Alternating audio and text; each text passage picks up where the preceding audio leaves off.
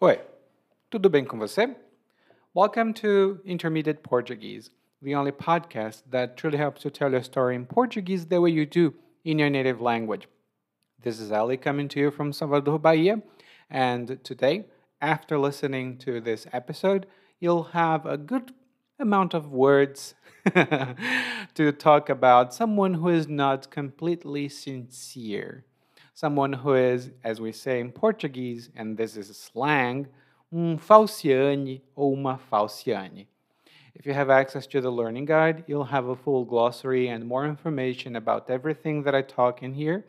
And you can go to your student area and download the guide when it's available.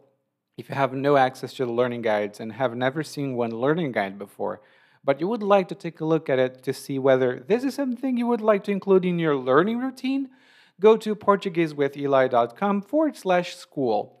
Again, PortugueseWithEli.com forward slash school to see whether this is something you would like to include in your study routine. Agora, vamos começar com o episódio 192, Falsidade.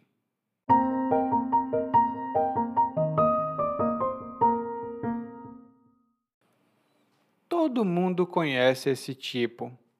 Entra na empresa, assim como quem não quer nada, de repente começa a se misturar aqui e ali, e de uma hora para outra forma uma panelinha e começa a galgar novos níveis na empresa, porque dá rasteira em todo mundo.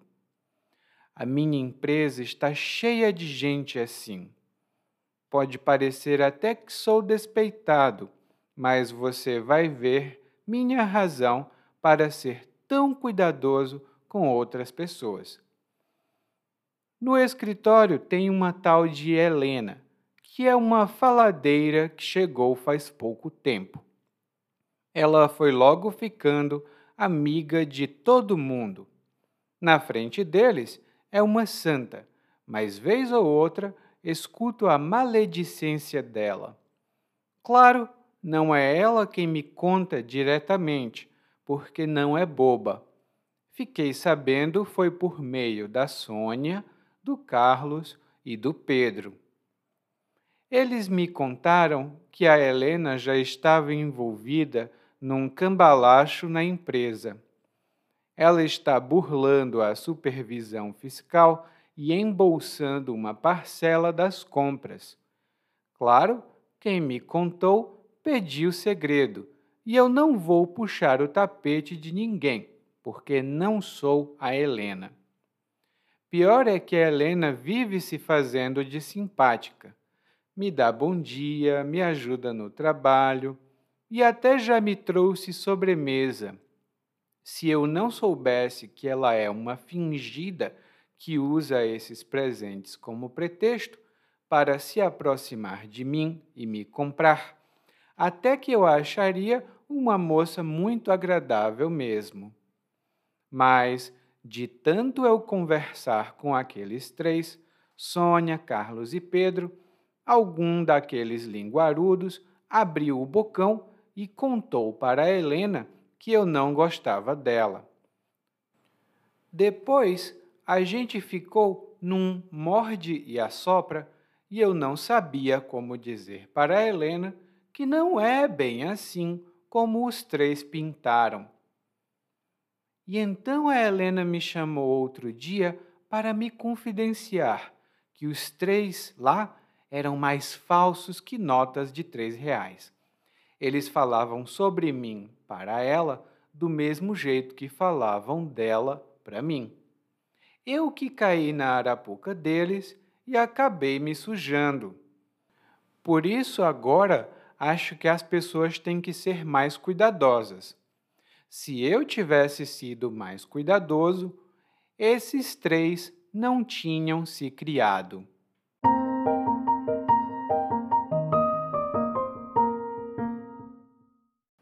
Bom, no nosso monólogo de hoje, o narrador começa falando um pouco sobre um determinado tipo de gente. Ele diz que todo mundo conhece esse tipo. É um tipo que entra na empresa, como quem não quer nada. É um tipo que entra na empresa como quem não quer nada. E essa frase, como quem não quer nada, é muito comum e significa de maneira discreta ou aparentemente desinteressada. E normalmente quem chega como quem não quer nada, na verdade, quer alguma coisa, mas transmite, ou melhor dizendo, dá a impressão de que não quer nada. é bem clara, né, essa expressão. E um exemplo que eu posso dar é: o homem se aproximou da mesa como quem não quer nada e pegou o celular que estava lá. O homem se aproximou da mesa como quem não quer nada e pegou o celular que estava lá. Eu também poderia ter dito como quem não queria nada, só para que a frase toda ficasse no passado. Hum? E aí o narrador diz: a pessoa chega como quem não quer nada e de repente começa a se misturar, ou seja, ela começa a integrar o grupo, ela começa a fazer parte do grupo e de uma hora para outra forma uma panelinha. De uma hora para outra forma uma panelinha. E aqui nós temos duas boas expressões. A primeira é de uma hora para outra. E isso significa de repente, repentinamente, assim, plim, num piscar de olhos. Por exemplo, o dia estava tão bonito, com um sol tão bonito também, mas de uma hora para outra começou a chover. Foi muito rápido. De uma hora para outra começou a chover. E a segunda expressão que o narrador falou é uma coisa que acontece muito em empresas e instituições, que é a panelinha. E a panelinha é um grupo de pessoas, né, um grupo fechado, que quem está dentro da panelinha não sai e quem está fora não pode entrar, porque esse grupo é um grupo fechado.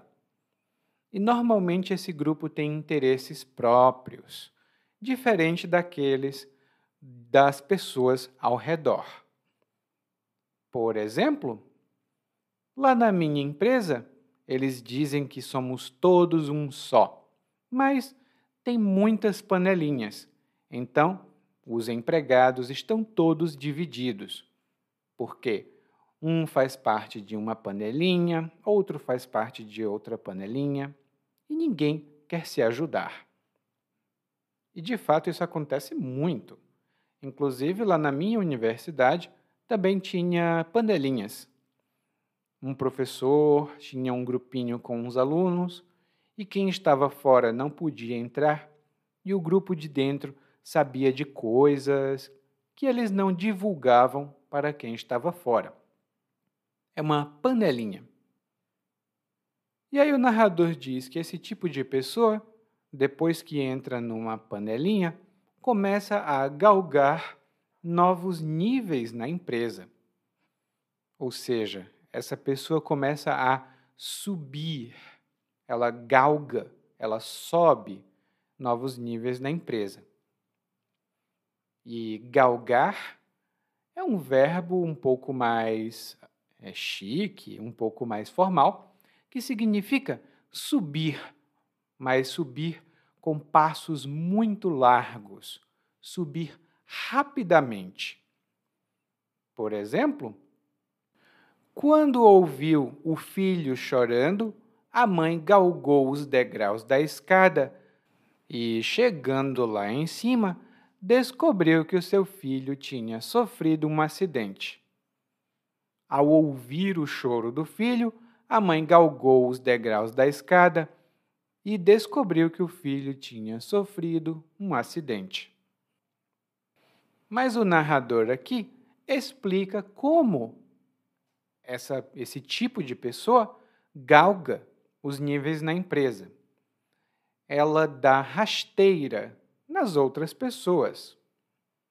Ela dá rasteira nas outras pessoas.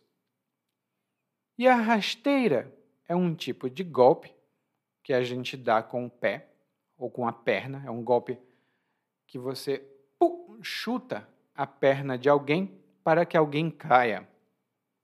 Mas, informalmente, quando nós dizemos que alguém dá uma rasteira em outra pessoa, isso significa que essa pessoa, a primeira pessoa, né, quem dá a rasteira, engana a outra para ter benefício próprio ou para prejudicar a outra pessoa. Por exemplo, eu estava falando com o meu amigo sobre os planos para abrir um novo negócio. Eu dividi todos os detalhes com ele, falei tudo o que eu podia falar sobre os meus planos. E o desgraçado me deu uma rasteira. Enquanto eu passava meus planos para ele, ele repassava os meus planos para uma empresa. Ele vendeu a minha ideia e eu não pude mais abrir a minha empresa. Então, o meu amigo me deu uma rasteira. Ele me enganou, pegou os meus planos, a minha ideia e vendeu para uma empresa. E recentemente aqui no Brasil, não sei exatamente por que isso está acontecendo, mas muitas pessoas estão levando rasteiras com essas coisas de investir em NFT e Bitcoin. Lá no guia de aprendizagem eu tenho algumas informações sobre isso. E então o narrador menciona que, falando assim, talvez você até pense que ele é despeitado. Talvez você até pense que ele é despeitado. E quando nós dizemos que alguém é despeitado ou despeitada, isso significa que essa pessoa tem um ressentimento ou ela tem inveja porque outra pessoa obteve ou conseguiu algo que a primeira pessoa achava que merecia. E eu vou dar um exemplo. Eu e o Leandro trabalhávamos juntos, mas eu fui promovido e ele não. Depois disso, o Leandro ficou muito despeitado e passou a se comportar de maneira grosseira comigo, só porque eu fui promovido e ele não. Então ele ficou com despeita de mim. Ele está despeitado. Lá no guia de aprendizagem eu tenho notas adicionais e informações sobre essa expressão e algumas expressões populares que os brasileiros também usam para falar disso. Bom, então o narrador preveniu você. Ele disse que, olha, eu estou dizendo isso, mas não é porque eu seja uma pessoa despeitada. Não, não. E eu vou explicar por quê. É isso que ele diz. Então ele começa a falar de uma mulher chamada Helena. Ele diz que a Helena é faladeira. A Helena é faladeira. E o termo faladeira é utilizado apenas no feminino. No masculino, normalmente dizemos falador. Mas uma faladeira é uma pessoa que fofoca demais. É uma mulher que causa intriga e confusão, porque ela conta muitas fofocas. Por exemplo, ninguém quer ser amigo da Amélia porque ela é muito faladeira e ela conta para todo mundo o que ouve dos amigos. Ninguém quer ser amigo da Amélia só porque ela é muito faladeira. E normalmente quem é falador ou uma mulher faladeira é uma pessoa que conta muitas fofocas e às vezes também fala maledicência? Às vezes também espalha maledicência. Inclusive, é isso que o narrador diz que escuta vindo da Helena. Ele diz que ele fica sabendo, ele escuta a maledicência da Helena. E a maledicência é a ação de falar mal de outra pessoa. E geralmente, quando você fala mal, são comentários negativos. Por exemplo, as duas amigas estão conversando sobre o marido de outra amiga. Então, uma delas diz: Você está vendo como o Pedro está tão atencioso com a esposa? Hum, ele não era assim. Por que será que de repente ele ficou assim? Será que ele tem um amante? Será que o Pedro tem um amante? Hum, parece suspeito. E então a outra amiga diz: Deixe de maledicência. Você nem conhece o homem direito e fica com essas maledicências. Pare com isso. E a maledicência aqui é o boato, é o rumor de que o Pedro tem uma amante. Ela está falando isso sem saber nada. E aqui a gente já pode ver que a maledicência não está ainda vindo da Helena. Na verdade, quem contou que a Helena fala esse tipo de coisa foram os amigos do narrador. E os amigos que se chamam Sônia, Carlos e Pedro. E essas três pessoas disseram para o narrador que a Helena, a faladeira, está envolvida em um cambalacho na empresa. A Helena está envolvida em um cambalacho na empresa. E um cambalacho é um negócio fraudulento ou uma transação desonesta. É uma coisa que alguém faz para obter vantagem ou ganhar é, algum tipo de benefício, geralmente financeiro, e isso é desonesto, para dizer o mínimo. Às vezes os cambalachos também são ilegais. Nem sempre, mas normalmente sim. Por exemplo, esse político está envolvido em muitos cambalachos. Num deles, ele conseguiu desviar o dinheiro que ia para a saúde do município dele. Ele está envolvido em muitos cambalachos, por isso está tão rico. E de fato, a classe política aqui no Brasil é sempre envolvida em algum cambalacho, pode ter certeza. Bom, o narrador então detalha, ele fala mais detalhes desse cambalacho, de acordo com os amigos dele. E nesse cambalacho, a Helena está burlando a supervisão da empresa. A Helena está burlando a supervisão fiscal da empresa.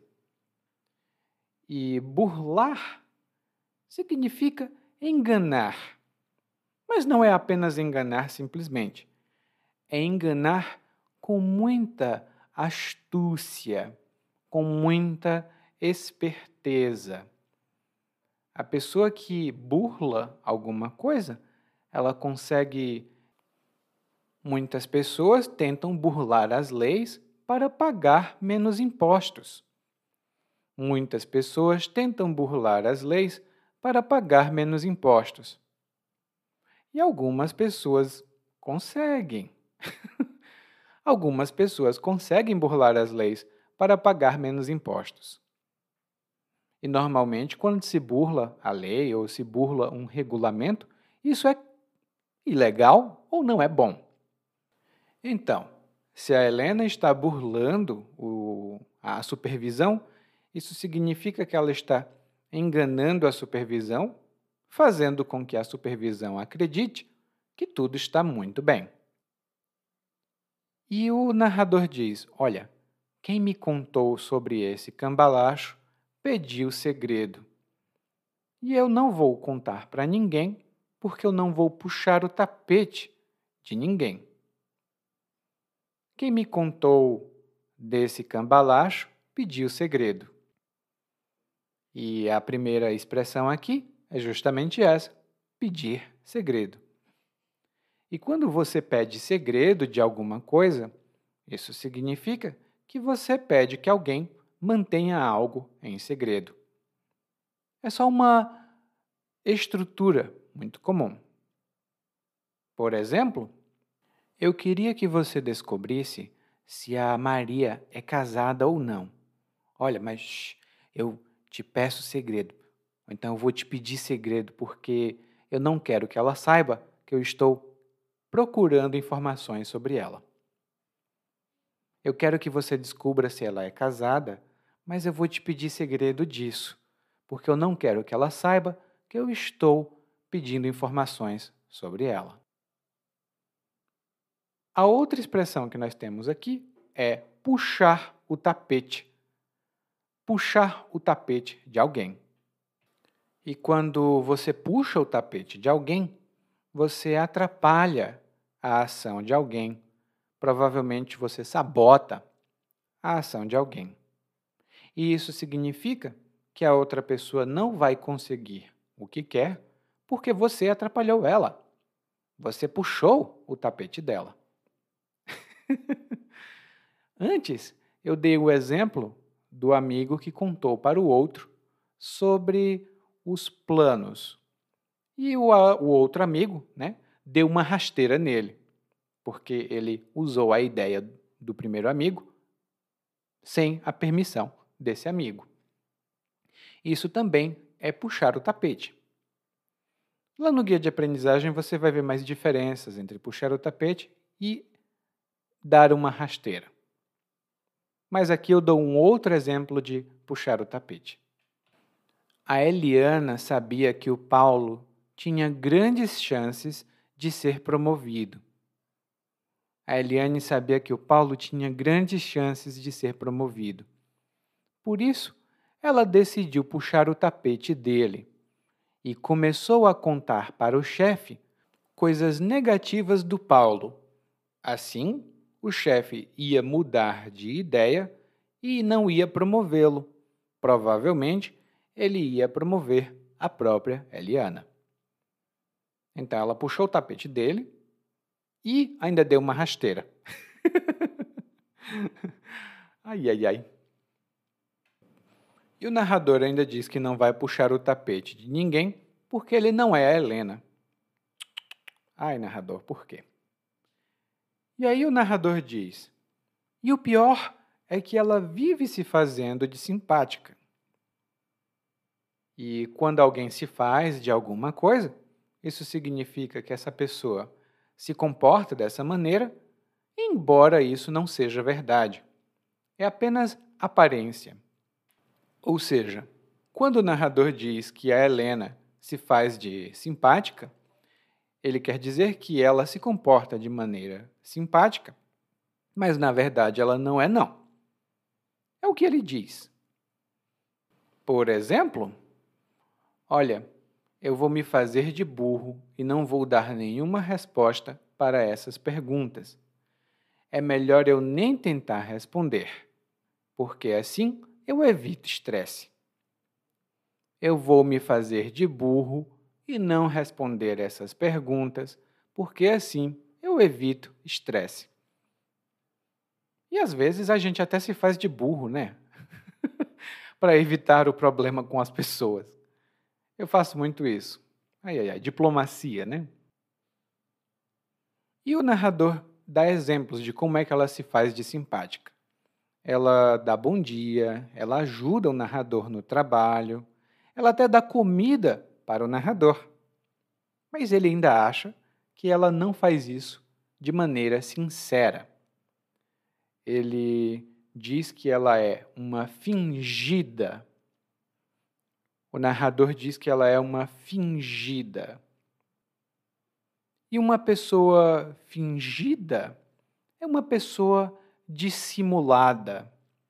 Ela passa uma impressão e dá uma aparência, ela se comporta de determinada maneira, mas ela não é daquele jeito.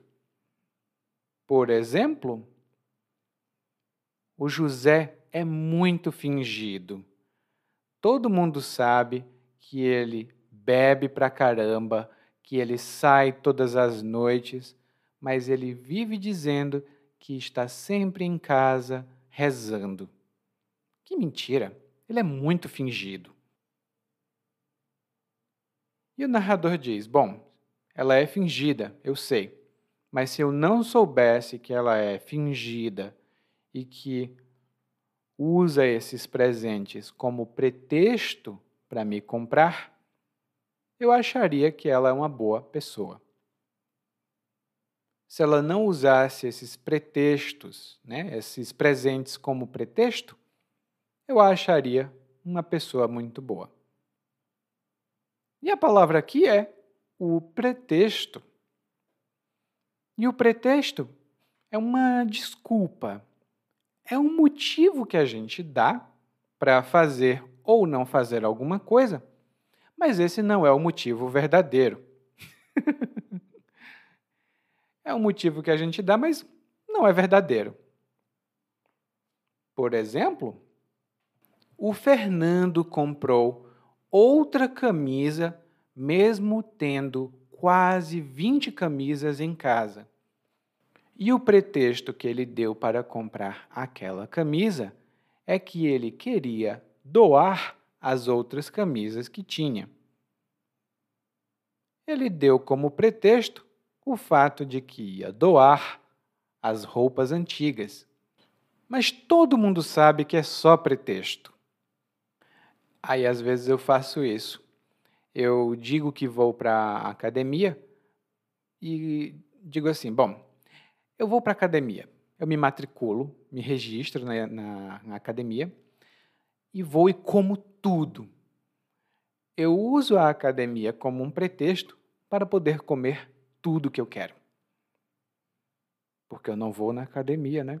Aí eu acabo tendo problemas. E aí o narrador continua falando um pouquinho mais, e ele diz que alguma coisa ruim aconteceu, porque alguém, ou a Sônia, ou o Carlos, ou o Pedro, algum desses linguarudos abriu o bocão e falou para a Helena que o narrador não gostava dela. Algum linguarudo abriu o bocão e contou para Helena que o narrador não gostava dela. Aqui temos duas expressões interessantes. A primeira é linguarudo ou linguaruda. E uma pessoa linguaruda é uma pessoa que tem a língua solta. Essa pessoa fala demais. Ela fala até o que não devia falar. Por exemplo, Olha, essa sua vizinha é muito simpática, mas é muito linguaruda. Tenha cuidado com o que você diz para ela. A sua vizinha é muito simpática, mas é muito linguaruda. Tenha cuidado com o que você vai dizer para ela. E eu não tenho vizinhos assim agora, mas antes eu tive vizinhos muito linguarudos que a gente não podia contar nada para eles você contava para uma pessoa hoje, 50 sabiam já amanhã. Era horrível. E a segunda expressão é abrir o bocão. Também podemos dizer abrir a boca para dizer algo. Mas quando a gente diz que alguém abriu o bocão, muito provavelmente alguém falou o que não devia ter falado. Por exemplo, eu comprei um bolo preparei toda a decoração de uma festa de aniversário surpresa.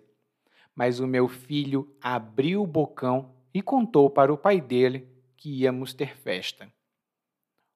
Eu preparei toda a festa surpresa, mas aí meu filho abriu o bocão e contou para o pai que nós estávamos preparando uma festa. Não foi surpresa, mas foi uma festa. E quando esse negócio acontece, né, de, bom, o narrador não gostava da Helena, mas a Helena não sabia. E agora a Helena sabe que o narrador não gosta dela. Então fica uma situação negativa, né? Em português nós dizemos que ficou um climão. Ficou um climão. Ou pintou um climão. Isso vai estar lá no guia de aprendizagem. E vai ser uma expressão no futuro também. Mas o narrador não sabe o que fazer, ele está um pouco com vergonha. E depois ele diz que a situação virou um morde-a-sopra. Ou melhor dizendo, o narrador e a Helena ficaram num morde e assopra. Morder, provavelmente você sabe, que é quando você usa os seus dentes para arrancar um pedaço ou tirar um pedaço de alguma coisa. Ou então para outras coisas, como um cachorrinho que morde alguém, para brincar. E assoprar é a ação de fazer vento com a boca. Você enche o pulmão de ar e depois sopra. Você assopra. Mas o morde e assopra é quando uma pessoa critica outra pessoa e logo depois fala alguma coisa positiva para deixar as críticas um pouco menos violentas ou para amenizar para aliviar o peso das críticas.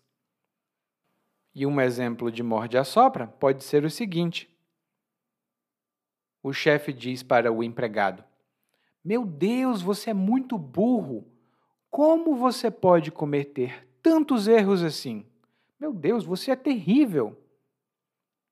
E logo em seguida, depois de alguns minutos, o chefe diz para o empregado: Ô João, Será que você pode fazer aquele serviço, por favor? Porque você é muito bom nesse serviço. E depois o chefe critica de novo e faz outro comentário bom. Claro, aqui é um exemplo mais extremo, é mais exagerado. Mas se uma pessoa ataca e depois elogia, e depois ataca e depois elogia para balancear, para equilibrar um pouco e talvez não ficar com tantos problemas, isso é morde a sopra. E muito provavelmente o narrador atacava a Helena e falava alguma coisa boa, e a Helena atacava o narrador e falava também uma coisa boa. E eles ficaram assim, nessa situação. O narrador não sabia o que fazer para contar para Helena que ele não era assim, né? que a situação melhor não era assim como os três pintaram. Os três aqui são a Sônia, o Carlos e o Pedro. Então, a situação não é assim como os três pintaram. E aqui, pintar significa descrever alguém, com palavras, lógico. Também podemos descrever alguma coisa, por exemplo, olha, me disseram que Salvador era uma cidade muito suja e muito feia, mas ela não é como pintaram para mim, não. Ela não é como pintaram para mim. É uma cidade muito linda. E na verdade, isso foi o que aconteceu, gente. Antes de eu vir para Salvador, disseram que aqui era horrível, que tinha um cheiro ruim e tal. Quando eu cheguei aqui, não era essa coisa horrível que pintavam, não. Na verdade, eu gosto mais daqui do que da minha cidade. Mas o jeito que eu pinto a minha cidade, o jeito que eu descrevo a minha cidade natal, é um pouco mais negativa. Então, eu posso dizer de um jeito, mas ela não é tão ruim quanto eu é, pinto quanto eu faço você acreditar. Hum? E aí o narrador diz aqui que depois de um tempo, a Helena falou com o narrador, mas ele não disse que ela falou. Ele disse que ela confidenciou com o narrador. E quando você confidencia alguma coisa para alguém ou com alguém, isso significa que você conta algo, mas você pede segredo. Você, ei, vou te contar uma coisa, mas não conta para ninguém não, tá? Isso significa que você está confidenciando algo para essa pessoa ou com essa pessoa. Por exemplo, o Fernando me confidenciou que ele tem um amante. Eu sou o melhor amigo do Fernando, mas eu também sou muito amigo da Marcela, a esposa dele. E agora que ele me confidenciou esse segredo, eu não sei o que fazer. Será que eu devo contar para ela que o meu amigo tem um amante? Uh, esse é um problema. Porque quem confidencia um segredo já não tem mais um segredo para guardar. Porque se duas pessoas sabem, não é segredo. E qual foi a confidência? Qual foi o segredo que ela contou para o narrador? Que os amigos dele, o Carlos, o Pedro e a Sônia, eram mais falsos que nota de três reais. Os três eram mais falsos que nota de três reais. E essa é uma expressão popular que nós usamos para falar de alguém que não merece a nossa confiança, de jeito nenhum, porque é uma pessoa falsa. E essa expressão faz referência ao fato de que no Brasil não existem notas de três reais. Uh, falei bem carioca agora, notas. Bom, não existem notas de três reais. Existem notas de dois, de cinco, de dez, mas de três não tem. Por isso, quando alguém é mais falso que nota de três reais, isso significa que essa pessoa é muito falsa. Ela não é sincera. E por que, que eles eram mais falsos que nota de três reais? Bom, porque eles falavam para o narrador sobre a Helena e falavam para Helena sobre o narrador. Mas eles não falavam bem. Provavelmente era maledicência deles. Era maldade, né? Ou comentários negativos. E o narrador diz: E eu caí na arapuca de acreditar neles. Ou melhor, eu caí na arapuca deles. E a arapuca é uma palavra informal para armadilha. E quando você cai na arapuca, ou seja, quando você cai na armadilha, isso significa que você é enganado ou é enganada e sofre algum tipo de prejuízo. Por exemplo, e isso é um exemplo baseado em fatos reais, todo mundo dizia que eu não deveria confiar no meu tio, mas eu não dei muita atenção. Um dia, meu tio pediu dinheiro emprestado. Eu disse: tudo bem, emprestei dinheiro. Ah, eu caí na arapuca de emprestar dinheiro para o meu tio e agora não tenho mais o meu dinheiro, porque o meu tio desapareceu e foi embora com meu dinheiro. Eu caí na arapuca de acreditar nele. Eu caí nessa armadilha, né? Porque ele me enganou, então eu caí na arapuca dele. Lá no guia de aprendizagem, temos mais exemplos dessa expressão e outras também que podem ser úteis para você. E no final, o narrador então finalmente explica por que ele não quer mais confiar tanto nas pessoas. Ou melhor dizendo, por que ele talvez não confie tanto, que é mais ou menos o que ele fala no começo. E ele diz que se ele tivesse sido mais cuidadoso, essas pessoas não tinham se criado com ele. ou essas pessoas não tinham se criado. E a expressão original é blá blá blá não se cria. Normalmente, um, uma pessoa que tem um comportamento negativo ou não aceitável. Por exemplo, preguiçoso não se cria, vagabundo não se cria, grosseiro não se cria. E quando nós dizemos que isso não se cria, em alguma situação, isso significa que nós não damos as condições para que esse comportamento seja possível. Ou a gente tem algum tipo de regra, ou a gente pune, né? a gente dá uma punição, um castigo para esse tipo de comportamento. E vou dar dois exemplos para vocês. Hoje em dia, as crianças gritam, choram porque querem doces. E os pais dizem: Oh, meu bebê, desculpa, toma aqui um docinho. E a criança para de chorar. Mas no meu tempo, criança mal comportava não se criava, não. Criança mal comportada não se criava. Por quê? Se eu chorasse e gritasse, ah, eu quero doce, a minha mãe me batia. Por isso, criança mal comportada não se criava. Ou seja, criança mal comportada não tinha as condições necessárias para ser mal comportada, porque os pais impediam. Outro exemplo: o Leandro veio de uma empresa onde não fazer o trabalho direito era comum. Por isso ele se acostumou a não fazer nada. Mas aqui nessa empresa, esse tipo de comportamento não se cria. Aqui, os supervisores ficam toda hora acompanhando o nosso trabalho.